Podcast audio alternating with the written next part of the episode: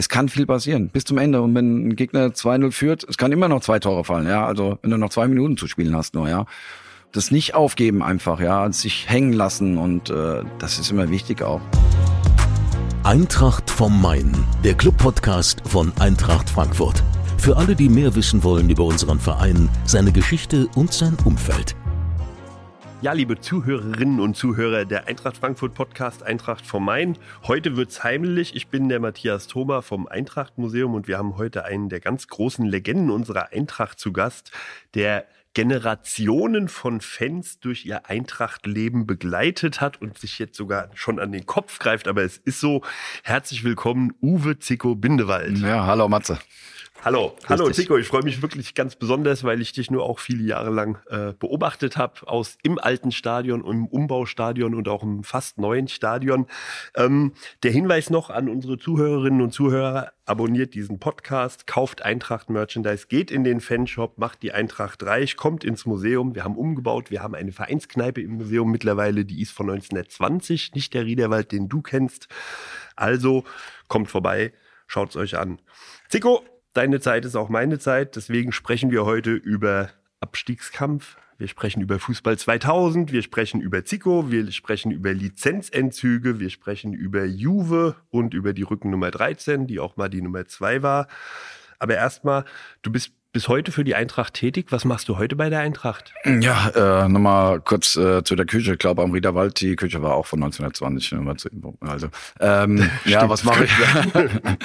ähm, ja, was mache ich heute noch bei der Eintracht? Ich bin äh, in der Fußballschule äh, tätig, vom äh, Charlie auch. Ja, wir arbeiten da eng zusammen. Bin als äh, Magenbotschafter auch äh, bei der Eintracht hier unterwegs, äh, manchmal zu den, zu den Spielen auch, also Bundesligaspielen, äh, Europapokalspiele auch äh, Champions League-Spieler.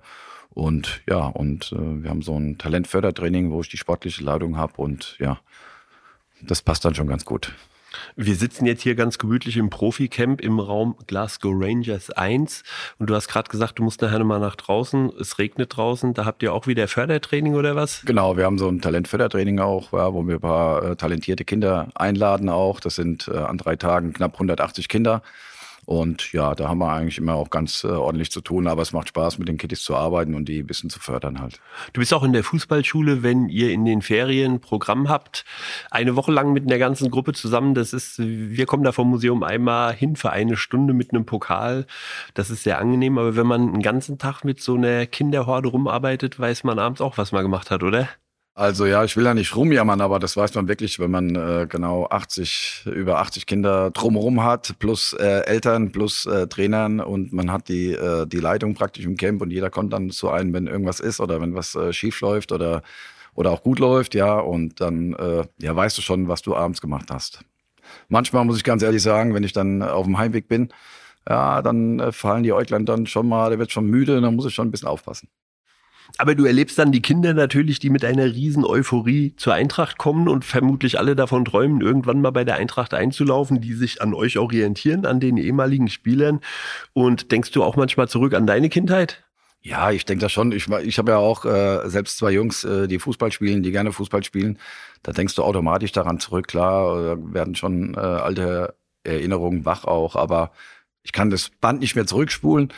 Deswegen äh, probiere ich immer nach vorne zu schauen und äh, den Kindern das eine oder andere mit auf den Weg zu geben. Wenn man sich das anschaut, was heute beim Fußball alles möglich ist, und wir sind jetzt ja so vielleicht äh, eine, eine Generation, also hätte es in Dorheim eine Fußballschule gegeben, als du Kind warst, wärst du doch auch hingegangen. Ja, Einlaufkind, wär, äh, Einlaufkind wärst du doch sicher auch gerne gewesen. Ja, mit Sicherheit, aber ähm, ja gut, äh, damals äh, war das schon auch ähm, ist es Luxus. Ich sehe es heute auch immer noch als Luxus, wenn man in die Fußballschule gehen kann oder in ein Camp gehen kann, weil es kostet doch auch äh, schon auch äh, den einen oder anderen Euro. Und damals weiß ich nicht, ob wir uns das äh, hätte leisten können. Das stimmt natürlich, genau. Das wäre sicher auch eine Frage des Geldes gewesen ja. damals. Du bist geboren in Dorheim in der Wetterau. Ich habe das Ganze mal gegoogelt, ich kenne den Ort nicht und dann fällt auf Johanneskirche, Schloss Dorheim, eine besondere Apfelsorte, und das war's dann auch. Muss man da in Fußballverein gehen oder gab es Alternativen in Dorheim für ein Kind? Ja, ähm, so wie du das eben gerade auf, aufgezählt hast, ja, hört sich so ein bisschen äh, traurig an, aber äh, Dorheim ist schon ein aktives Dorf auch. Also die, die Cap, äh, die ist ja sehenswert. Auch äh, besuchen, Besucher, Besuch ist es auf jeden Fall wert auch. Also es wäre schön, wenn du mal kommen würdest, dann wirst du sehen, wie die Däumer können auch richtig gut feiern auch. Also da geht's wirklich noch echt gut zur Sache auch. Also die leben das auch. Ähm, die haben da wirklich eine, eine ganz große Gemeinschaft auch und ähm, äh, schon nettes Örtchen. Hat der kleine Uwe Bindewald in Dorheim was anderes gemacht außer Fußballspielen? Haben die Eltern gesagt, du musst auch ein Instrument lernen? Gitarre, Flöte, irgendwas? Ja, ich komme aus bescheidenen Familienverhältnissen auch. Papa war LKW-Fahrer, ja. Die Mama war Hausfrau gewesen auch und äh, ja, da gab's nicht so viel auch. Da gab's äh, der Sportplatz. Tennis war damals auch schon so langsam am Kommen, aber das war hat schon wieder ein bisschen mehr Geld gekostet, ja. Und dann ja, habe ich mich für Fußball entschieden, aber es hat äh, Spaß gemacht. Mein großer Bruder hat auch Fußball gespielt. Also von daher hat, äh, war der Weg nicht so weit weg dann zum Fußball. Hast du dann da angefangen, direkt ich in der E-Jugend? Genau, ich habe dann da angefangen, F-Jugend sogar.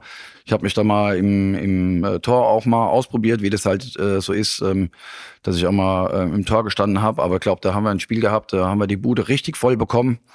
Und dann hat mir mein guter Freund Bogi gesagt, ey, du bist besser, wenn du nicht im Tor bist. Und seitdem bin ich dann auch nicht mehr ins Tor gegangen und äh, ja, habe mich mal als Feldspieler versucht. Dein guter Freund Bogi war ein Mannschaftskamerad? Der war ein Mannschaftskamerad, genau. Okay. Mannschafts- und Schulkamerad auch. Dann okay. Später. Dann hast du, hast du im Feld gespielt und dann findet man auf der Homepage des FSV Dornheim, die vorbildlich geführt ist, findet man, dass du 1979 als Mannschaftskapitän mit der E-Jugend Kreismeister wurdest. Genau. Ja. Trainer Heinz Pfeiffer. Der Heinz Pfeiffer? So wird er ja, vermerkt auf so der Homepage. Vermerkt, okay. Ja. Ja, ich weiß nicht, ob das. Ja, okay, kann sein. Ist lange her. Das ist so der erste Erfolg, an den du dich erinnerst? Ja, das war natürlich schon ein besonderes, äh, besonderes Erlebnis, muss ich sagen, ja. Hab natürlich jetzt auch in meiner Karriere nicht ganz so viele Meisterschaften äh, holen dürfen oder gewinnen können.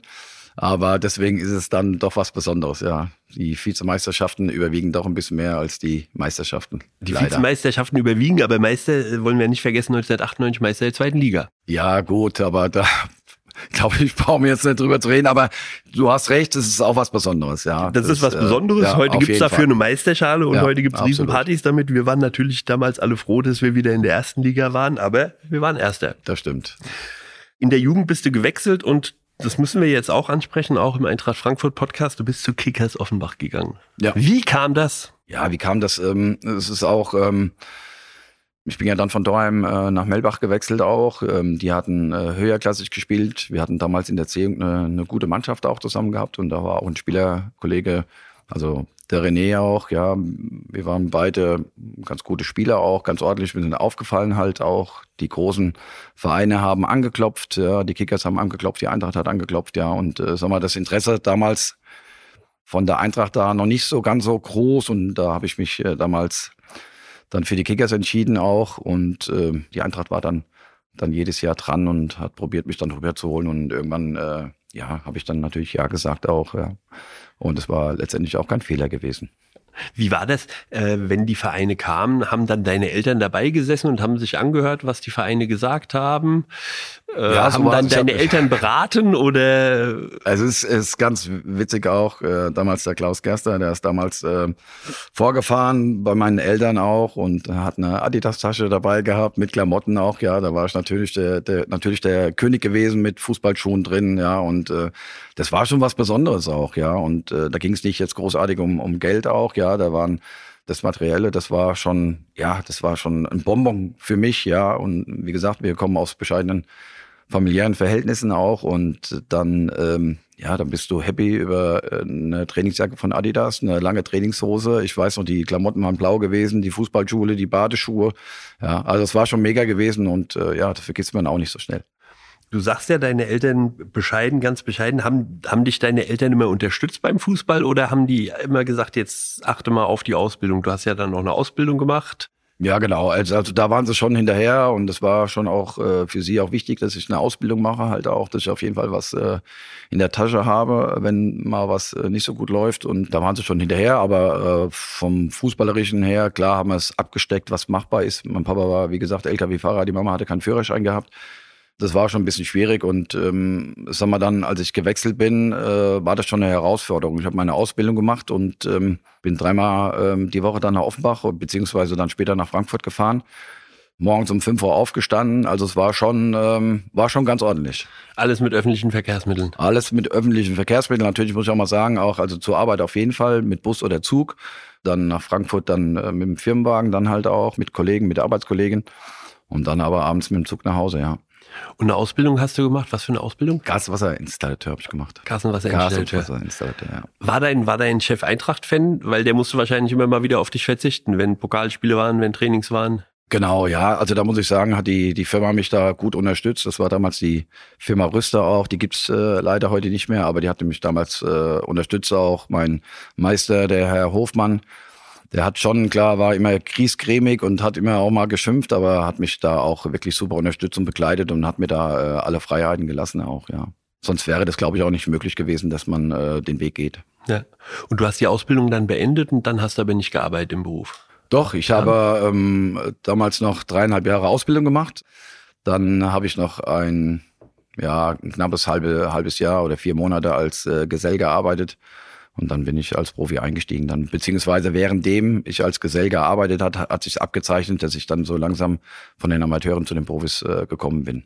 Aber wenn du das jetzt sagst, du musstest um 5 Uhr aufstehen, du bist mit dem äh, öffentlichen Verkehrsmittel nach Offenbach gefahren, nach, später nach Frankfurt. Man sagt ja immer mal, äh, wenn du den Traumberuf Fußballstar erreichst, verpasst du viel von deiner Jugend.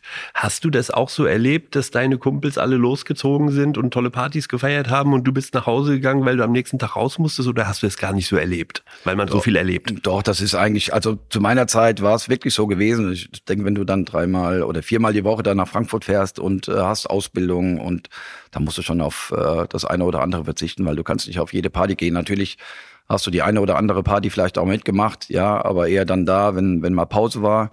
Teilweise sind wir früher noch von den Trainern im Jugendbereich kontrolliert worden, ob wir wirklich auch zu Hause sind und so, ja. Also da, das war schon sehr streng, ja, und, aber es hat nicht geschadet ja, das eine oder andere habe ich auf jeden Fall äh, verpasst. Aber dafür hatte ich äh, auf der anderen Seite was mitbekommen oder mitmachen dürfen, was, äh, was man normalerweise nicht mitmachen kann. Du bist dann von Kickers gewechselt zur Eintracht. Die Eintracht hat also jedes Jahr gefragt, willst du nicht doch zu uns kommen? Du hast dann genau. bei den Kickers gespielt, dann bist du zur Eintracht gewechselt, dann hast du bei der Eintracht auch noch Jugend gespielt. Genau. A-Jugend hast du ja, gespielt. Genau, das letzte A-Jugendjahr habe ich bei der Eintracht gespielt und dann äh, ja U23 oder zweite Mannschaft Genau. Weißt du noch, wann du bei den Amateuren debütiert hast? Nee, aber du wirst uns jetzt gleich sagen. Ja, 23. November 86, 3 zu 3 beim VfL Marburg. Oh ja, gut, da kann ich mich auch noch dran erinnern, die Busfahrt, ja, auf jeden Fall. Aber es waren auch tolle Spiele auch, also es war schon, schon mega. Weißt du auch, wie viele Spiele ich da gemacht habe? 93 Spiele 93. bei den Amateuren. Ey, guck mal. Ja. Boah, das, das weiß ich nicht, aber Ulrich Mattea, den wir Ey, an dieser Wahnsinn. Stelle herzlich grüßen, hat ja Statistiken über alles. Mittlerweile hat er auch eine Amateurstatistik. Also mhm. du hast 93 Spiele gemacht. Die Tore könnte ich dir auch sagen, die habe ich aber nicht aufgeschrieben. Es waren jetzt auch nicht so viele. aber wie viel habe ich verhindert? Naja, Na, wahrscheinlich eine, eine Menge. Okay, ja, ja, also dann okay. hast du bei den Amateuren gespielt am Riederwald und wurdest dann auch relativ schnell interessant für die Profis der Eintracht. Und du hast äh, in der Saison 88, 89, die jetzt nicht die größte größte der Eintracht-Geschichte war dein Debüt geliefert. Weißt du noch, wann das war? Das war, glaube ich, auch im September, Oktober irgendwann, glaube ich, war es, oder? Genau. Wann war's? 19.11.1988, 19. Oh, November gegen okay. Werder Bremen. Werder Bremen, genau. Werder Bremen. 0-0. 0-0 haben wir gespielt, ja. genau. Und die hatten Riedle und Ordenowitz im Sturm. Ja. Ja. Ich glaube, hat der Karl-Heinz gespielt, glaube ich? Ja. Ja, hat gespielt. Also Gute Mannschaft auch. Gute Mannschaft. Trainer war damals Paul Czernay ja. und das war eine finstere Zeit der Eintracht. Wir waren Tabellenletzter, wir waren hinten im Abstiegskampf. Wir haben dann gegen Hannover noch 1 zu 0 gewonnen. Mhm. Da hast du auch mitgespielt, kurz vor Weihnachten und das war ein desaströses Spiel und Paul Czernay hat gesagt, das wird so weitergehen. Dann wurde Paul Czernay beurlaubt und dann kam mhm. Jörg Berger und in der Folgezeit bist du dann bei der Eintracht immer mehr eingesetzt worden. Also 1989, 90, 20 Spiele, 1990, 91, 13 Spiele und eigentlich Stammplatz hast du dann ab 91, 92. Da hast du 36 Spiele gemacht von 38. Habe ich eine, äh, ja, habe ich einige Einsätze gehabt, ja. So langsam hochgesteigert dann auch. Wie war das, wenn du das erste Spiel gemacht hast, äh, 88 gegen Bremen, der Trainer kommt und sagt, Achtung, du bist im Kader? Ja, das ist schon äh, natürlich was Besonderes. Man ist aufgeregt, junger Kerl halt auch und ähm, ja, da ist man schon, der Adrenalinspiel, der steigt da schon äh, ein wenig dann halt auch. Ich glaube, das Spiel gegen Bremen hier, glaube ich, da haben wir uns äh, gut verkauft. Wir haben äh, super geackert auch und ähm, war ein verdientes 0 zu 0 auch. Ich glaube, danach war Dortmund gewesen, dann nach dem Bremen-Spiel. Da war ich nicht im Kader gewesen. Das war dann ein bisschen komisch, auch ein bisschen enttäuschend, aber ja, ging die Welt jetzt auch nicht unter dann. Es gab ja dann bei der Eintracht diesen Wechsel vom Abstiegskampf 1989 mit dem blauen. Auge in Saarbrücken drinne geblieben im Relegationsspiel und die folgende Saison 89, 90 dann auf einmal eine Spitzenmannschaft. Du schon 20 Spiele gemacht, die Eintracht eigentlich eine Mannschaft aus dem Abstiegskampf auf einmal in die Spitzengruppe der Bundesliga. Ja, da muss man schon sagen, dass der Jörg da ein bisschen was bewegt hat auch, ja, und ähm, war auch ein, ein guter Trainer halt auch, ja. Wir haben ihn ja damals äh, Spitzname Megafon genannt auch, ja, weil er so eine laute Stimme hatte und dann konntest du ihn ja gar nicht überhören, ja. Das war schon, war schon klasse. Hast du Erinnerungen an diese Saison 89, 90? Rückrunde gegen die Bayern 0 zu 1 verloren. Eigentlich waren wir, bis dahin waren wir noch Ach, dick dabei. Dann haben wir gegen Leverkusen verloren. Und damit ist dann die, die, der Zug Meisterschaft, der zeitweise möglich war, ja. gelaufen gewesen, aber dann immerhin den Europapokal gegen Köln 3 zu 1 gewonnen, Europapokal gesichert. Das war für die Fans war das so eine befreiende Saison, weil auf einmal du gesehen hast, boah, die Eintracht ist ja eine richtig gute Mannschaft mit, mit Uwe Bein, der ja wieder dabei war. Das stimmt, ja, war auch eine gute Truppe auch, ja. ja. Ja, und dann kam, ich habe gesagt, wir müssen es ansprechen, die Saison 91, 92. Was war da? Du hast sehr viele Spiele traurig, gemacht. Ja. Du hast sehr viele Spiele ja, gemacht. Okay. Habe ich, ja, okay. Ja. ja. ja. Das, äh, ich glaube, das, das wissen wir alle. Das war äh, ein trauriger Moment, ja, wobei klar viele dann auch immer sagen, das letzte Spiel, aber ich glaube, wir hatten davor schon ein bisschen geschludert auch und äh, haben ja Bremer, die Bremer zu Hause gehabt als äh, Europapokalsieger, die äh, nicht ganz nüchtern hier gespielt haben auch. Ja, es war ähm, letztendlich war das schon traurig, weil du schon die eine oder andere Möglichkeit äh, hattest, äh, den Sack eigentlich äh, zuzumachen und äh, hast es leider noch nicht geschafft am Ende. Für dich aber zumindest mal toll, dass du jetzt fester Stammspieler bei der Eintracht warst, aber mit so einem tragischen Ende.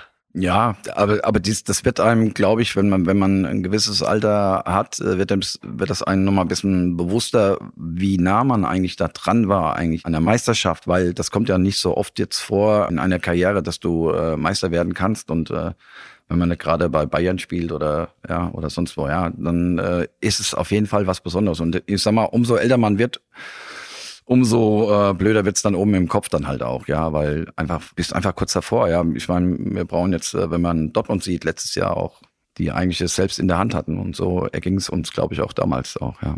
Also du bist nicht allein mit solchen Erlebnissen. Ja. Man hat es jetzt in Dortmund gesehen, man hat es damals in Leverkusen gesehen, Schalke irgendwie drei Minuten Meister. Es gab's immer wieder, die Eintracht auch. Aber ich kann mir vorstellen, wenn man dann sieht, wir gewinnen den Europapokal und fährt mit 200.000 Leuten durch Frankfurt, äh, 92 wäre ja auch Frankfurt durchgedreht. Ja, ja also es war ja. fünf Meter entfernt davon. Ja. ja. Naja. In der Zeit hattest du aber auch schon deinen Spitznamen. Also als wir in der Saison, die es nicht gab, gespielt haben, warst du längst Zico. Ralf ja. Falkenmeier hat da irgendwie viel zu tun gehabt mit diesem Spitznamen. Genau, der Falke hat äh, seine Hände oder seinen Mund da äh, mit im Spiel gehabt halt auch. Äh, ich habe mich selbst pra äh, praktisch auf die Schippe genommen, äh, habe äh, äh, Zico mit S geschrieben, habe mich selbst Zico genannt halt, äh, weil ich äh, sehr, sehr gute technische Fähigkeiten hatten die sich leicht verbessert haben, Lars, du brauchst nicht zu lachen. Feige hat dann immer Zico gesagt und so ist der Name einfach hängen geblieben auch, ja.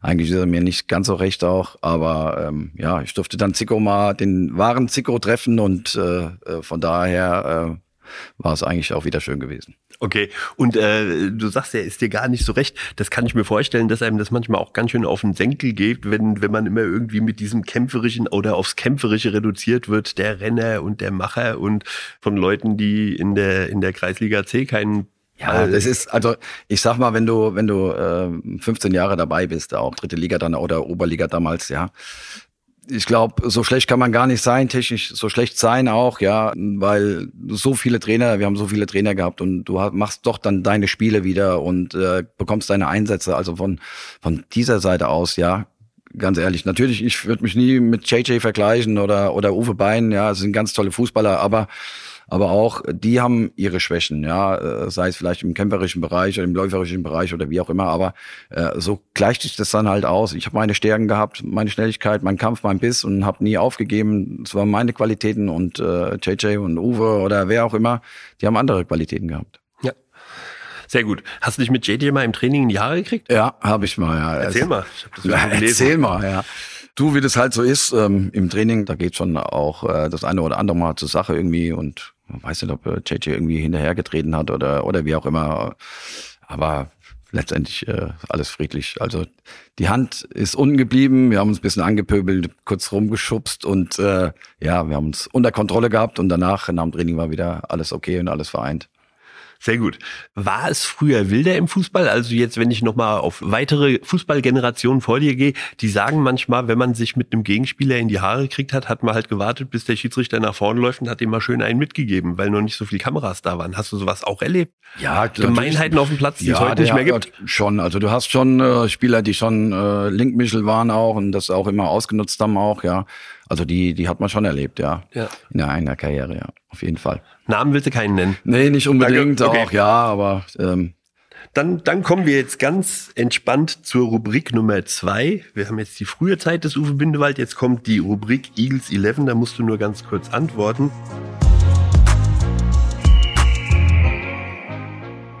Dein erstes Fußballtrikot, das du besessen hast. Uwe Zicko Bindewald wie gesagt, ich komme aus äh, bescheidenen Familienverhältnissen.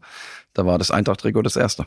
Eintracht-Trikot war das erste. Ja. Was warst du äh, für ein Fan als Kind? Was war ich für ein Fan gewesen? So ein bisschen Liverpool auch, Eintracht-Fan natürlich auch, Gladbach. Die haben damals, glaube ich, in der Zeit auch äh, auch einen richtig guten Fußball gespielt. Auch das waren so Laudern mit Hans-Peter Priegel. Das waren so die Walz von der Pfalz halt auch, die so ein bisschen ins Auge äh, gestochen sind halt. Okay. Ja. Aber erste Trikot Eintracht, das ist hervorragend. Bester Spieler der Welt auf deiner Position? Bester Spieler der Welt auf meiner Position. Gibt's da überhaupt einen besseren? Nee, Nein, Spaß beiseite. Lucio von Bayern München auch, ja. Also es gibt, es gibt äh, einige, die, die Maschinen sind. Dein Lieblingsreiseziel? Ja, ist immer die Heimat auch, ja. Wenn man immer wieder aus dem Urlaub zurückkommt, äh, nach Hause kommt, ist immer wieder schön. Wo wohnst du, wenn ich mal fragen darf? Mm, immer noch in Daheim? Daheim, ja. Also du bist da nicht, nicht weggegangen. Ja. Sehr schön, das finde ich hervorragend. Ich wohne auch seit Geburt in meinem Taunusdorf. Ja. Dein Lieblingsessen? Kalbschnitzel, Pommes und Salat. Und dein Lieblingsort in Frankfurt? Proficamp. Proficamp, hervorragend. Raum Glasgow. Ja, genau. Gastronomie, 59ers, gutes Essen. Hier ja. ist es hier ist wunderschön, ja. Was war deine erste Schallplatte, die du dir gekauft hast? Matze, was hast du, was stellst du denn für Fragen? Ey? Die kriege ich vorgegeben von Lars. Also erstmal, glaube ich, Schaltplattenspieler haben wir nicht Ja, wir haben einen gehabt, das stimmt. Aber ich glaube eher, das war so Märchen, Märchenstunde. Ja. Okay. Ja. Also wie gesagt, ich war auch nie so, so Musik auch. Vielleicht die Smokies waren früher aktuell zu meiner Zeit, aber ansonsten war ich jetzt auch nicht so ein Musikfreak oder so. Okay. Also ich habe was gefunden, das könnt ihr mal googeln. Es gibt auf YouTube ein Lied, das heißt Uwe Bindewald. Das oh. ist von Dick Svensson and the Dingo Dynamites und wurde 403 Mal aufgerufen. Ja, dann muss ich dann morgen mal aufrufen, dann war es das 404. Mal. 404. Mal und äh, es ist gewöhnungsbedürftig. Ja. Ähm, okay. Deine Erinnerung an dein erstes Profispiel, das hatten wir ja schon, das war dieses Spiel gegen Bremen. Genau. Ja, ein besonderes Spiel, wie gesagt. Ja, damals auch ging es um den Abstieg, da merkst du genau, was, was los ist. Kommen da, da die, kommen da die Mannschaftskameraden und sagen, Junge, bleib ruhig, das wird schon?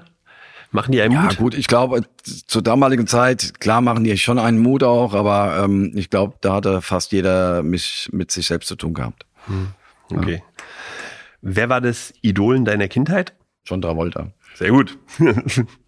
Und dein Lieblingssport neben dem Fußball? Tennis. Berufswunsch als Kind? Was wolltest du werden? Handwerker. Ernsthaft? Hast ja, du dir schon, ja. vorgenommen? Ja, gut. Ja. Papa, Papa war da schon Vorbild halt auch, ja, und er war handwerklich begabt auch und. Hast du mir im Haus geholfen? Ja, ich habe, äh, wie gesagt, der hat äh, Getränke gefahren, ja, und da war ich immer dabei ja. und immer körperlich gearbeitet. Und mit wem hast du dich im Team am besten verstanden, als du zur Eintracht kamst? Ja gut, das war das schon die Riege, die jetzt auch da ist mit Manny Binz, ja, Ralf Weber, der Falke, mit Uli auch, ja, das waren schon, das waren schon so die Jungs auch, ja. Mit vielen hast du bis Mit heute Alex guten Kontakt. Schui dann später, der dann dazugekommen ist, ja, also. Schui haben wir eben gerade noch draußen getroffen. Ihr habt ja auch zusammen euer Abschiedsspiel gemacht, mit genau. dem bist du bis heute gut befreundet, ja. Ja. ja. Sehr schön. Gut, dann kommen wir jetzt nochmal zur Rubrik 3 und reden noch ein wenig über die Eintracht, weil du hast ja quasi bei der Eintracht alles erlebt. Du hast dieses Saison 91, 92, die es nicht gab, erlebt. Du warst im Pokal-Halbfinale gegen Bayer Leverkusen. Du hast Abstiege erlebt, du hast Aufstiege erlebt, du hast Lizenzentzüge erlebt. Geht man mit einem Gefühl eine Saison, wo man denkt, das kann was werden, bis du 91, 92 in die Saison gegangen hast, dass, oh, das, das kann was werden mit der Meisterschaft? Oder hast du 1995, 96, hat man da ein blödes Gefühl schon vor der Saison oder entwickelt sich das alles? Ich glaube, das entwickelt sich so auch, ja. Das ist auch immer, ich sag mal, der Start ist schon wichtiger, auch wie du in einer Saison reinstartest. Es ist aber auch wichtig, was hast du für eine Mannschaft halt auch, ja, weil man kann schon auch äh, durch Mannschaftsleistung äh, vieles wieder wettmachen ich glaube schon, dass, dass die entscheidenden äh, Faktoren sind halt auch. Natürlich brauchst du einen guten Stürmer, du brauchst eine gute Abwehr, ein gutes Mittelfeld, aber das Team entscheidet letztendlich dann, äh, was am Ende dabei rauskommt das Team entscheidet, äh, die Atmosphäre entscheidet. Man hat ja irgendwie gerade im Moment den Eindruck, bei der Eintracht funktioniert das. So ein Zusammenspiel zwischen Fans, Mitarbeitern, Mitarbeiterinnen, Spielern. Das mhm. ist so eine Eintracht-Familie, wie man sich's wünscht. Der Verein ist riesengroß. Der Kontakt zu den Fans damals. Äh, du hast mal gesagt, im heutigen Stadion wären wir vermutlich Meister geworden, weil diese Atmosphäre pusht das Ganze nochmal. In den 90er Jahren war das Stadion weitläufiger, die Zuschauerzahlen waren geringer. Äh, die Fans haben genauso gebrüllt, aber aber es kam halt nicht so rüber. Wie war der Kontakt damals zu den Fans? Ja, das war natürlich äh, alles offener. Ja, wir waren ja auch jetzt nicht als als als Profis so abgeschirmt. Natürlich bist du mal irgendwo ins Hotel gefahren oder hast mal woanders trainiert, aber du warst schon, äh, hast den Kontakt zu den Fans gehabt und äh, diese Nähe und hast natürlich dann auch miterleben dürfen, wie die Fans leiden und fühlen oder sich freuen dann halt auch. Dann hast du natürlich auch das eine oder andere, was vielleicht nicht so schön hast, mit auf den Weg bekommen da warst du schon auch viel näher dran halt, ähm, was ja heute fast nicht mehr machbar ist, ja. Also die Jungs sind ja da kontrolliert, aber damals war es halt so auch, ja, und es ging auch schon auch äh, oft in die unterste Schublade halt auch. Das war manchmal nicht, nicht so nett auch, aber das äh, gehört halt auch zur Öffentlichkeit auch irgendwie ein bisschen dazu halt auch, ja. Das eine oder andere bleibt dann schon auch im Kopf hängen halt auch. Da muss man auch erstmal mit klarkommen. Ja, es war ruppiger im Stadion, oder? Es war, es auf jeden Fall ruppiger auch, ja. Und äh, die Leute waren offener, ja, die waren direkter dann halt auch, ja. Und äh, ja, heute, glaube ich, äh, sagt keiner was und will halt das Autogramm haben oder das Trikot oder, oder wie auch immer. Ja, halt, natürlich haben die Jungs auch, äh, stehen die auch in Kritik, wenn es nicht läuft, aber wir waren näher dran einfach. Heute kommen die Spieler ins Stadion und da halten schon x Leute ein Schild hoch. Günther, kriege ich dein Trikot. Ja. Damals haben die Fans dich vielleicht mal nach Spielende am Zaun angesprochen, darf ich dein Trikot haben? Und du hast gesagt, geht nicht, weil Anton Hübler die verwaltet, so oder? So sieht's aus, ja.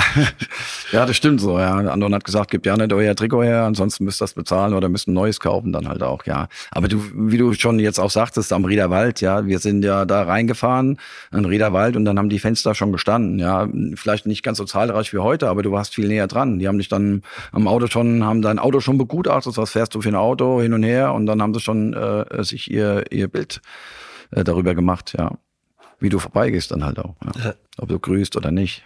Und ich weiß, dass damals immer ein Thema war, das war immer innerhalb der Fanszene ein Thema, kommt die Mannschaft nach Spielen in die Kurve? Das war ja nicht üblich. Und ja. wenn, wenn wir dann irgendwo verloren haben, unglücklich, dann haben die Fans gefordert, ihr müsst trotzdem in die Kurve kommen, euch bedanken. Dann seid ihr mal in die Kurve gegangen. Mittlerweile ist ja bei jedem Spiel quasi eine Ehrenrunde. Die Spieler laufen überall vor jede Tribüne.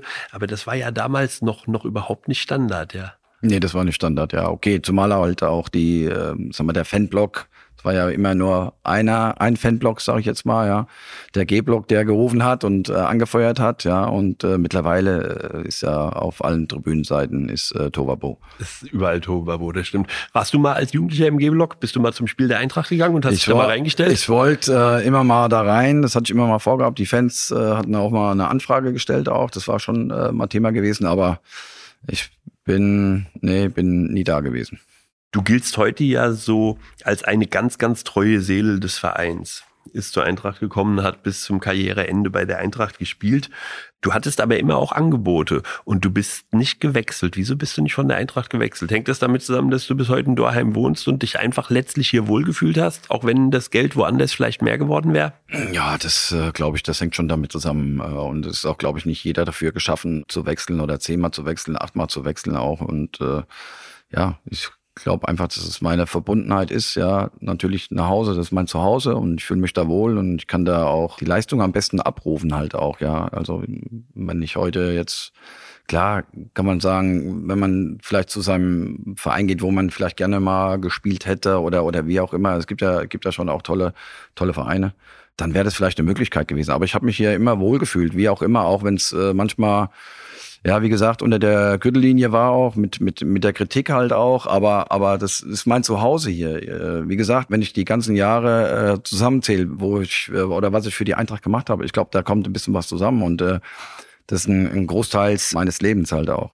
Und du hattest auch weiterhin, und ich meine, wenn wir in die Zeit 98, 99 wieder auf die Klassenerhalt gehen, dann kommen wir jetzt ja schon in diesen Wechsel des Fußballs, der auf einmal diese große Nummer wird, wo, wo Manager auftauchen. Du hattest weiterhin nie einen Manager. Du hast dich selbst verwaltet und du hast selbst mit der Eintracht die Ver Verhandlungen geführt. Ja, also nicht ganz so direkt. Also ich hatte wirklich keinen Manager gehabt die ganze Zeit aus. War immer mal die eine oder andere Anfrage, die kam, aber ich hatte das damals dann auch mit meinem Schwiegervater gemacht auch. Der hat mich da unterstützt und äh, hat mich begleitet und äh, das war auch in Ordnung. Das ist mir nicht immer bis an die Grenze gegangen halt auch und hat nicht das bekommen, was man gerne gehabt hätte oder verdient hätte, auch wie auch immer.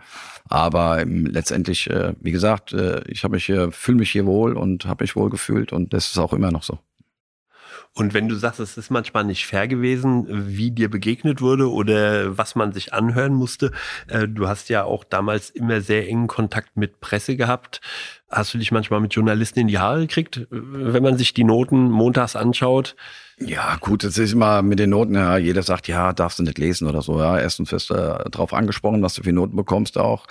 Ja, und zweitens ist es ein Bestandteil, äh, halt eine Beurteilung eines Spielers, nur die Ansicht äh, vom Journalisten dann halt auch, ja. Und ähm, da kann man sich schon drüber streiten, ja, wenn, wenn du jetzt einen Journalist hast, äh, der den einen nicht mag oder weil er denkt, ja, der kann nicht kicken oder wie auch immer, und der haut dir immer eine Note rein, dann ist das schon auch keine seriöse Beurteilung mehr, ja. Das ist was mhm. Persönliches. Und äh, wie gesagt, äh, da muss man auch immer ein bisschen aufpassen, auch was man was man da für Noten gibt auch oder gegeben hat auch, weil das kann auch mal in die andere Richtung gehen auch, ja. Du kannst auch äh, Menschen mit, äh, wenn du die permanent mit Noten oder schlechten Noten beurteilst, kann da auch mal äh, gesundheitsschädlich sein halt. Das kann genau, das kann gesundheitsschädlich sein und der der immense Druck ist ja sicher auch nicht nicht einfach. Ich glaube, wenn du äh, in Neapel gewonnen hast äh, und kommst ins Viertelfinale, dann gehst du gerne durch die Region, aber wenn du 1996 kurz vorm Abstieg stehst oder du hast gegen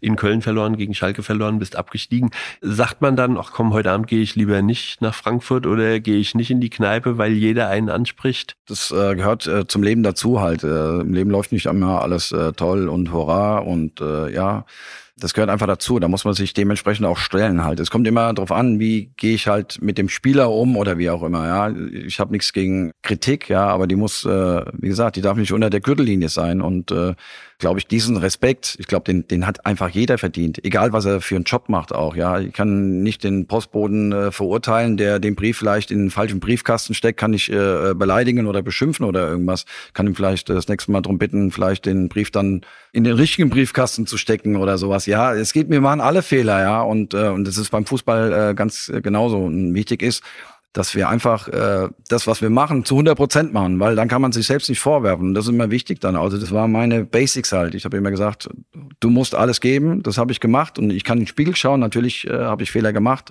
Das Wichtigste ist, ich kann in den Spiegel schauen und kann sagen, ja, ich habe alles gegeben, ich habe mich äh, super vorbereitet und und und. Und schaut man da heute manchmal neidisch auf den Fußball, wenn heute die Truppe zusammen ist, dann kümmert sich Christoph Preuß um die Truppe. Du hast Konditionstrainer, Athletiktrainer, du hast Sportpsychologen dabei. Wenn du in 90er Jahren mal gesagt hättest, hier bei uns läuft nicht so gut, wir brauchen Sportpsychologen, da hätte man dir ja bei der Eintracht einen Vogel gezeigt. Da kam Jürgen Gerhard vermutlich. Aber da, da, hast du recht, aber bei äh, Martin Andermatt hat es schon ein bisschen angefangen mit dem Psychologen. Der hatte, der hatte einen äh, mitgebracht, ja, und er hatte das so probiert, ein bisschen anzuleiern halt auch. Ja. Wir haben damals auch schon Athletiktraining gemacht auch. Horst Ermantraut äh, hatte das schon mit, äh, mit eingebracht auch, ja. Also der, der war schon sehr, sehr kreativ auch, ja. Also es gibt das eine oder andere, was jetzt äh, alltäglich ist oder wo du immer zugreifen kannst, ja, war damals halt noch nicht ganz so interessant. Ja. Wenn wir von der Eintracht schwärmen, 90er Jahre Europapokal, dann denken wir natürlich an Neapel, an Juve, an Moskau, Wien, nicht Athen, aber in Moskau 6-0 gewonnen. Du warst immer dabei. Heute spielen wir Conference League im kleinen Wettbewerb. Du hast den UEFA Cup mitgemacht. Äh, du hast aber auch diesen kleinen Wettbewerb mitgemacht mit dem UI Cup in ja. Plovdiv und Vilnius. Erinnerst du dich an das Spiel in Bordeaux, UI Cup? Da hätten wir uns für den Europapokal qualifizieren können, dann haben wir verloren. Wo ähm, Zinedine Zidane Dugarry mitgespielt hat? Genau. Ja, ja okay. Ja. Ja. Ja, ja gut, ich glaube, wir sind am gleichen Tag angereist. Ich weiß gar nicht, wie das war. Sind wir am gleichen Tag angetonix, ja. Gut, äh, wenn du dann da runterreist und äh, du hast äh, gefühlt äh, 10 Grad äh, mehr, dann weißt du, was dann eigentlich passiert, wenn du dann da unten ankommst. Ja. Aber da hast du gegen Sidan gespielt. Du hast bei Juve gegen Del Piero gespielt. Also hast, du hast gegen die Fußball-Elite gespielt. Und ich habe irgendwo gelesen, du hast nie mit denen Trikots getauscht. Nee, also manchmal ist es halt immer auch für mich äh, verwunderlich halt auch, ja, wenn man wenn man ein Spiel verliert oder oder auch gewinnt, äh, dass ich dann äh, unbedingt ein Trikot von Gegner haben möchte auch, ja. Erstens, äh, sag mal, nach einer Niederlage bin ich zu sehr enttäuscht, um zu sagen, hier kann ich dann Trikot haben und äh, ja, das fällt mir dann schon ein bisschen schwer auch. Klar habe ich das eine oder andere Trikot auch äh, gesammelt auch. Ich habe auch noch das eine oder andere Trikot auf dem Speicher auch liegen auch. Mein, mein kleiner Sohn, der hatte mal gekramt und äh, aber ich bin jetzt nicht jetzt unbedingt, ich brauche jetzt von Del Piero ein, ein, ein Trikot oder irgendwas, ja. Und da gab's, äh, glaube ich, äh, andere Spieler, die die ich äh, vielleicht auch höher geschätzt habe, auch ja, aber das waren schon, wie gesagt, ganz, ganz besondere Spieler auch, ja. Ja, du hast diese, diese großen Europapokalzeiten der Eintracht mitgemacht, du hast aber auch finstere Zeiten mitgemacht. Wir hatten es, wir hatten die Abstiege, du hast den, den Übersteiger mitgemacht, du hast dieses 2003 6 zu 3 gegen Reutlingen. Wenn du jetzt auf, äh, wie du sagst, 30 äh, Jahre Eintracht oder noch länger zurückblickst, hast du so ein Highlight, wo du immer dran denkst, wenn du mal so dein Eintracht-Leben dir anschaust, was war der schönste Moment in deinem Eintracht-Leben? Du, es gibt viele, viele schöne Momente. Natürlich das Lautern-Spiel, das Reutlingen-Spiel, das waren schon äh, ganz, ganz tolle, besondere Erlebnisse auch, ja, muss man ganz ehrlich sagen auch, ja, wenn du ähm, mit einem Tor in der Liga bleibst, ja. Ja, wie die Saison dann am Ende, muss man sich schon fragen, warum das dann so gelaufen ist, aber, aber wenn du das am Ende ge so geschafft hast, ja, und dann äh, hat die Mannschaft eine tolle Moral gezeigt auch und äh, oder auch Reutlingen, ja, wenn, wenn du ich denke halt immer, oder viele Leute sprechen mich darauf an, das Stadion war im Umbau gewesen auch, ja. Und, und viele äh, verlassen schon das Stadion auch, ja. Wenn du diese Geschichten hörst, ja, und dann am Ende schaffst du es trotzdem. Es gibt nichts Schöneres. Da behält man auch als Fußballer die Nerven wenn du noch drei Minuten zu spielen hast und brauchst noch zwei Tore. Du, äh, Matze, ich bin halt einer, ich sag auch immer den Kiddies auch im, im Talent, nie aufgeben, nie. Es geht bis bis zum Schluss, ja, und, und, und es geht immer bis zum Ende und, und und es kann so viel passieren. Das sieht man immer wieder, wenn du die Spiele, andere Spiele anschaust. Es kann viel passieren bis zum Ende. Und wenn ein Gegner 2-0 führt, es kann immer noch zwei Tore fallen, ja. Also wenn du noch zwei Minuten zu spielen hast, nur, ja das nicht aufgeben einfach, ja, sich hängen lassen und äh, das ist immer wichtig auch und äh, ja, das haben wir gestern Abend ja auch gesehen. Sorry. Wir, wir nehmen auf nach einem Freundschaftsspiel Österreich gegen Deutschland. ähm, ja. Wenn, wenn man das mal sieht bei diesem 5-1 gegen Lautern, es waren ja auch absolute Traumtore, da ist ja alles gelaufen. Also auf einmal läuft, läuft Absolut, alles glatt. Ja. Ja, das, ja. Wenn, wenn, wenn du jetzt mal zurückblickst, hast du einen Trainer, wo du sagst, das war mein bester Trainer, der hat mich am weitest, am, am meisten vorangebracht? Ob bei der Eintracht, bei Kickers oder in Dorheim? Ja, es gibt ähm, es gibt natürlich schon äh, Trainer, ich sag mal, der, der Klaus Gerster, der war ja mein Jugendtrainer gewesen, ja, aber jeder Trainer, Jörg Berger, Horst Emmertraut, der Steppi, äh, Felix Magath, äh, wie sie alle heißen, auch äh, Jupp Heynckes, äh, der nicht so gerne jetzt hier vielleicht genannt werden soll, aber der hatte auch seine Qualitäten dann halt auch, ja, und äh, und er war guter Trainer. Also da waren es sind wirklich viele Trainer oder ein Horst Hese, ja, jeder Trainer hat äh, einem irgendwas äh, mit auf den Weg gegeben. Bei äh, Jupp Heynckes, der ja bei den Fans nicht sehr beliebt ist, ganz viele Spieler, die unter Jupp Heynckes trainiert haben, sagen, das war ein toller Trainer. War, ja, ist, ja. ist leider so. Ja. Er hat nicht zur Eintracht gepasst, ja. aber war wirklich ein, äh, ein toller Trainer. Ja. Gab es in der Jugend jemanden, der dich so sehr gefördert hat, wo du sagst, der, der hat meinen Weg zum Profi geebnet, der dann so an dich geglaubt hat und gesagt hat, mach in die Richtung? Gab es da einen, also, so, so einen Mentor? Ja, also wir hatten in, in Offenbach, da wo ich ja mal kurz gespielt habe, ähm, hatten wir einen Trainer auch, der schon auch ähm, sehr hart war auch, aber da muss ich schon sagen, dass er mich äh, geformt hat. Der hat mich auf den richtigen Weg gebracht, wobei ich eigentlich immer Fußball gespielt habe, weil ich Spaß hatte am Fußball. Ich hatte, klar hast du den Gedanken, Profi zu werden, aber ich habe gespielt, weil ich Bock habe auf Fußball, ja. Und dann habe ich nicht dran gedacht, ja, äh, äh, höherklassig zu spielen, äh, nächstes Jahr zu wechseln. Klar ich mich irgendwann mal entschieden, jetzt äh, kommt der Weg. Aber wie gesagt, es sind viele Trainer. Hubert Neu, äh, bei den Amateuren, der mir eigentlich gesagt hat, ja, du wirst Profi, wenn du so weitermachst, wirst du Profi, ja. Und ich selbst habe nicht dran geglaubt, ja. Und und äh, die anderen oder andere Menschen drumherum äh, haben es mir zugetraut. Ich selbst äh, eher nicht, aber die anderen drumherum, ja. Und das war, Hubert war da auch ein, ein großer oder ist ein großer Bestandteil, dass ich da äh, mal spielen durfte dann. Es braucht so Menschen, die einen unterstützen und die einen in die Richtung schieben Absolut, und ja. Vertrauen hineinsetzen. Absolut, ja. ja. Super, ja. Und dann natürlich brauchst du auch Menschen, die dann dich während deiner Karriere dann auch, wenn es mal nicht so läuft, auch begleiten. Die braucht man auch. Wer war das? Ja, natürlich dann auch die Familie, dann auch die Kinder, die dann äh, später dazugekommen sind, ja. Ja, aber das ist, ist dann schon auch die Familie dann, die einen da. Hast du dir einen Freundeskreis erhalten, der nichts mit Fußball zu tun hat? Oder sind alle deine Bekannten irgendwie im Fußball zusammen? Oder kannst du irgendwo hinkommen, wo die überhaupt keine Ahnung von Fußball haben? Mm, ja, die meisten haben schon Ahnung vom Fußball, also ganz ohne geht's nicht. also wenn du irgendwo hinkommst, ist schon Fußball ja. meistens, meistens Thema, ja. ja. ja. Gut, dann kommen wir jetzt noch zu den Fanfragen, der Rubrik mit den Fanfragen. Die erste Frage, die hatten wir ja schon, äh, die gestellt wurde, wie du zum Namen Zico kamst. Das haben wir jetzt ja schon. Paulino 1982 hat gefragt, mit wem hast du dir dein Zimmer bei Auswärtsspielen geteilt?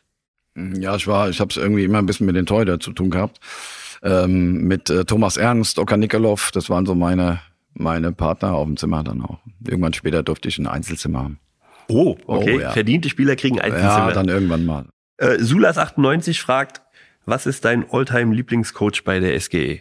Horst Ermantraut. Horst Ermantraut. Obwohl er manchmal ein bisschen wunderlich war, wie die Leute sagen, dass Absolut. man mit dem Bus fahren musste und äh, warten musste und wir haben seinen Plastikstuhl im Museum stehen und du sag mir mal einen Trainer, der kein Spielen hatte oder oder wie er auch seine Macken hat auch. Die, ich glaube, die hat jeder Trainer und er hat ähm, er hat daran geglaubt. Er hat, äh, glaube ich, auch der der Mannschaft das vermittelt und es kam voll rüber auch. Der hat dahinter gestanden. Natürlich hat er mich in St. Pauli durfte ich mir auch ein bisschen was anhören. Das war nicht so nett, aber das gehört einfach auch dazu. Aber er war wirklich ein toller Trainer, der schon auch taktisch schon äh, einiges mit eingebracht hat. Auch ja, wie gesagt, mit dem Athletiktraining und und und. Da waren schon ganz, äh, ganz, ganz viele Dinge, die er, die er schon äh, mitgebracht hat auch. Ja, und die auch natürlich auch jedem einzelnen Spieler auch äh, äh, weitergeholfen haben. In St. Pauli, als wir da ja, da haben wir kurz vor, haben, kurz vor Aufstieg, genau, kurz vor Aufstieg, ja, und das war wirklich ganz toll. Wir haben ja dann äh, abends gegessen dann das war ein äh, Abendspiel auch. Wir haben dann gegessen und äh, der Trainer hat schon im Restaurant hat er schon gesessen im Saal und äh, äh, und der Bindewald, der hat dann laut äh, laut die Spieler beschimpft oder äh, kritisiert und äh, das war schon äh, schon eine Hausnummer. Am nächsten Tag haben wir dann auch äh, nochmal morgens um sieben, glaube ich, äh, bevor der Flug ging oder der bevor der Bus abgefahren ist, ich weiß gar nicht, äh, wie wir da hochgekommen sind, haben wir nochmal trainiert mit den Ausgehanzügen auch, ja. Das war schon äh, toll. Aber das mit, hat, den, mit den Ausgehanzügen? Mit den Ausgehen. Wir haben ja nichts zum Training dabei gehabt und dann äh, sind wir laufen gegangen mit den Ausgehanzügen. Ja. Mit Krawatte? Ja, also Ausgehanzüge meine ich, diese, diese okay, Trainingsanzüge, Trainingsanzüge, aber wir, hatten, aber wir hatten nichts anderes dabei, ja. okay. Also das haben wir äh, zum Training benutzt, keine Laufschuhe dabei gehabt und ja. Okay, Strafe. Strafe, genau. Sehr gut. Aber es hat sich ja gelohnt.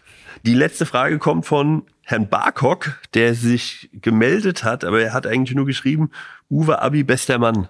Ja, das äh, freut mich, wenn der Eamon sich meldet und äh, ja, bester Mann. Ja, Eamon ist ein guter Typ. Ich mag ihn auch. Äh, ich durfte ihn auch mal trainieren. War nicht immer ganz so einfach, aber ähm, ja, ein guter Junge einfach. Ja, und ich drücke ihm äh, alle Daumen, dass er, dass er seinen Weg geht und dass er den Sprung dann endlich mal schafft, richtig schafft. Der war vermutlich manchmal auch ein Wilder. Ja, es ging, er ist halt, ist, äh, Eamon ist ein guter Fußballer, ja, und äh, sind wir so ein bisschen Disziplin braucht er dann schon nochmal und ähm, das muss er wissen, was er macht. Er ist alt genug. Sehr gut. Gut, jetzt kommen wir noch mal zum Abschluss eigentlich zu dem zu dem Eintracht-Leben heute. Du hast deine Karriere 2004 beendet, 242 Pflichtspiele für die Eintracht. Dann kam der Wechsel zum FC Eschborn. Du bist nochmal zum FC Eschborn gegangen, hast ein Jahr da gespielt. Ja gut, äh, damals, ähm, äh, ich hätte gerne noch äh, ähm, verlängert oder jetzt halt auch wie, wie Hasebe das macht oder die Chance bekommen hat, äh, so ein Jahr noch dran zu hängen als Standby-Spieler. Das wäre für mich äh, das Optimale, das hätte ich mir gewünscht. Das hat leider nicht geklappt auch. Und ähm, ja, dann bin ich, äh, ja, muss ich halt gehen und ähm, habe dann halt noch ein Jahr drangehängt in, in Eschborn dann auch. Wir hatten da auch eine gute Truppe auch. Wie gesagt, ein Jahr hat dann gelangt in Eschborn und habe mich dann, habe dann meine eigene äh, Fußballschule aufgemacht. Die hatten ja damals großes Vor in Eschborn. Das war ja so ein boomender Fußballstandort ja. für kurze Zeit. Ja, für kurze Zeit, genau, ja. Ja, ja war eine tolle Zeit. Was man immer hört, ist, wenn, wenn man dann aus dem Verein rausgeht, ist es oftmals für Spieler schwer, weil es ist jetzt bei der Eintracht zu Ende, es fängt ein neuer Lebensabschnitt an, das fällt einem schwer. Fällt man da in ein Loch? Wenn du, also ich meine, wenn du jedes Jahr auf dem Mannschaftsfoto bist und kriegst jedes Jahr irgendwie tausend Autogrammkarten, die du unterschreiben musst und permanent äh, fracht Journalist und auf einmal kriegst du deinen Blumenstrauß und es ist vorbei, fällt man da in ein Loch?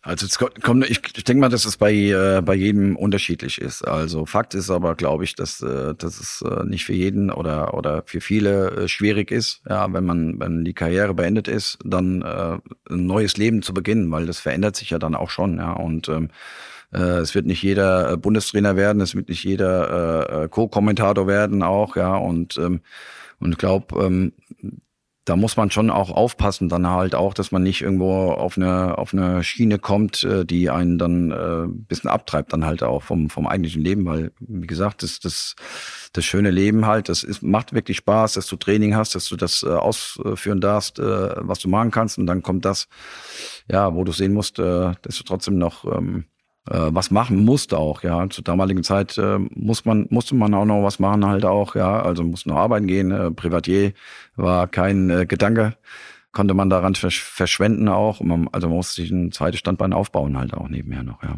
Und es ist wirklich äh, nicht einfach halt auch. Also es verändert sich schon viel auch. Und äh, da ist es auch wichtig auch, dass du gute, gute Kumpels drumherum hast, die dann nicht nur da sind, wenn du Profi bist, ja, und dann kommen und wollen irgendwelche äh, Karten haben, ja, die dann auch da sind, wenn, wenn es im normalen Leben auch weitergeht. Und äh, ja, da trennt sich manchmal die Spreu vom Weizen. Da ist ja die Eintracht sicher kein Einzelfall und das äh, wurde halt auch nicht gemacht, aber es gab nicht irgendwie so eine, so eine Übergangs- Betreuung durch die Eintracht, mhm. wo man sagt, wie, wie geht's jetzt weiter bei dir? Das gab es vermutlich damals noch nicht. Das wird mittlerweile, glaube ich, gemacht. Da kümmert man sich drum, ja. weil man merkt, dass das schwierig ist für mhm. Spieler. Mhm.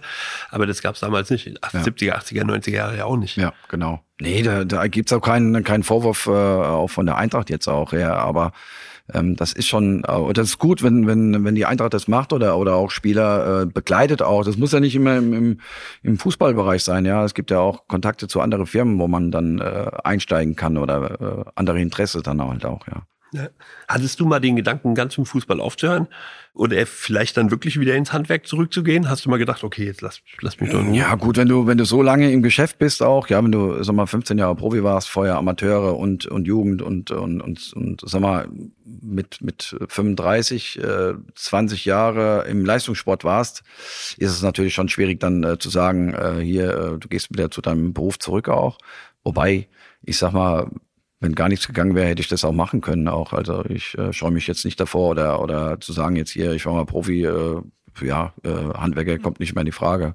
Gerade im Gegenteil, ich mache das gerne, das äh, liegt mir auch im Blut und äh, ich arbeite auch gerne. Kommen, kommen Nachbarn, Freunde und sagen, Achtung, Uwe, bei mir ist was kaputt, kannst du mal mithelfen? Ja, du, äh, helfen immer auch, ja, aber ähm, verstopfte Rohre mache ich dann doch jetzt nicht mehr, dann soll sie doch lieber die Fachmänner, äh, Fachmänner holen, das ist schon besser so. Okay, gut, dann warst du 2004 bei der Eintracht draußen, du hast eine eigene Fußballschule aufgemacht bei dir im Ort? Ja, genau. Gibt ja. die heute noch? Machst nee, du die, die heute noch? Nicht Gibt's mehr. nicht mehr, genau. Gut, die ist natürlich dann, als ich dann wieder zur Eintracht zurückgekommen bin, mhm. als ähm, Co-Trainer vom Oscar, der mich dann praktisch zurückgeholt hat, Oscar und Armin Graz. Ja, seitdem äh, haben wir dann die Fußballschule beendet, weil das äh, ging dann äh, zeitlich nicht mehr, dann hat es nicht mehr gepasst. Ja, dann hast du quasi nur eine, eine Zeit gehabt von drei Jahren, von 2004 bis 2007 ja, hast du ruhig länger. gemacht ja. und dann bist du wieder genau. zur Eintracht nach und nach zurückgekehrt. Gut, und dann hast du bei der Eintracht als Trainer, Co-Trainer gearbeitet, jetzt bist du in der Fußballschule, jetzt machst du das Nachwuchstraining und jetzt bist du eigentlich wieder Vollzeit für die Eintracht unterwegs. Genau, aber das schon auch seit einigen Jahren wieder, ja. Und du spielst auch in der Traditionsmannschaft? Ich probiere auch ab und zu mal in der Traditionsmannschaft zu spielen, ja. Du hast da aber noch keine, also es gibt da ja welche, die haben weit über 200 Einsätze, so weit bist du da noch nicht. Nee, so weit bin ich noch nicht. Ja. Aber äh, bist jetzt regelmäßig dabei. Ja. Ihr habt da auch eine Statistik? Ja. Ihr habt eine Statistik und. Ja, die ist schon interessant auch. Ja. ja. Gibt's da auch Konkurrenz? Ja, du, du musst immer gucken. Es ist klar, gibt es Konkurrenz auch, ja, aber äh, letztendlich äh, ja, haben wir einfach Bock äh, zu kicken halt auch, solange wie es geht halt auch, ja, wenn irgendwann mal die Knochen nicht mehr mitmachen, ja, und dann äh, sitzen wir da, ja, aber solange es geht, äh, ja, kicken. Und jeder soll da auch natürlich seine Einsatzzeiten bekommen. Funktioniert nicht immer, wenn die Gegner dann so stark sind. Ähm, ja, äh, wie bei Eintracht in der Region ab und zu mal da muss man halt gucken, dass man dann halt auch vielleicht den einen oder anderen Jüngeren dabei hat. Du bist Markenbotschafter der Eintracht, du bist Säule der Eintracht, also es wurden gewählt die größten Eintracht-Spieler, da gehörst du dazu. Du hast in der Fankurve eine eigene Fahne, was nur ganz wenige Spieler haben. Ich glaube Oka, Grabi, Alex Schur, Uwe Bindewald. Also du bist immer noch eine der großen Legenden. Wie viele Autogrammpost kriegst du in der Woche? Also ganz ehrlich, nicht ganz so viel wie der Norbert Nachtwey, aber ähm, der kriegt Norbert schon, Nachtwey? Äh, Nobby kriegt immer noch ganz ordentlich Fanpost, ja, aber das kann sein, das, das hängt wahrscheinlich an seiner Vergangenheit. Ja die wir jetzt auch nicht thematisieren genau, wollen. Die genau, wir jetzt auch so nicht thematisieren aus. wollen. Mit der Eintracht ja. wird er auch nicht Meister. Aber es ist schon okay, ist noch überschaubar. genau. Ja. Und, und du bist äh, als Markenbotschafter auch immer wieder bei Spielen. Du bist auch bei Auswärtsspielen. Warst du in Berlin 2018 Pokalfinale? Ja, war ich auch mit dabei, ja. Und ja. in Sevilla 2022 warst du auch? Durfte ich auch mit dabei sein, ja. Dürfte auch dabei sein. Ja. Und das sind schon beeindruckende ja, Erlebnisse. Absolut, ja, absolut. Also man kann das auch dann äh, nachvollziehen, wenn du dann ja, äh, klar, ich habe zwar nicht diesen, diesen Titel gewonnen auch, aber trotzdem kann man es als Spieler, wenn du Spieler warst, einfach nachvollziehen, wie, wie schön das ist oder was, was man erreicht hatte auch. Ja, ich glaube, äh, die Jungs werden das erstmal in 10, 15 Jahren oder 20 Jahren richtig begreifen, was sie eigentlich geschaffen haben. Und das ist schon was ganz, ganz Besonderes, dann äh, die Titel zu holen, auch geholt zu haben. Meinst du, die Eintracht wird Nummermeister? Es wird schwierig, aber es wird bestimmt auch das eine oder andere Jahr kommen, äh, ja, wo sie oben anklopfen und ja, und da muss man halt die Chance, äh, die Chance nutzen. Sehr gut. Das finden wir auch. Uwe, das war ganz toll. Ich bedanke mich ganz herzlich für das interessante Gespräch, für das offene Gespräch ich werde auf jeden Fall mal nach Dorheim fahren. Ich haue mir mal an, wenn ja, du sagst, das, das wäre so schön. Und äh, du hast jetzt in einem Zwischensatz hast du gesagt, dass du auf dem Speicher noch einige Trikot hättest. Vielleicht darf ich mich ja bei dir mal auf einen Kaffee einladen und dann gehen wir gemeinsam auf den Speicher. Das können wir gerne machen, aber du, äh, dann äh, die Kisten können wir gerne mal äh, durchstöbern auch. Sag mir bitte vorher Bescheid. Aber du weißt, mein kleiner Sohn, der ist ja auch schon erwachsen, der war ja auch schon auf dem Speicher, der hat auch schon gestöbert und hat sich das eine oder andere Trikot mitgenommen. Aber es ist immer noch ein bisschen was da. Sehr schön, ja. sehr schön. Zico, ganz herzlichen Dank, hat viel Spaß gemacht. Bis demnächst wieder. Sehr gerne. Dankeschön. Vielen Dank für die Einladung. Danke. Danke.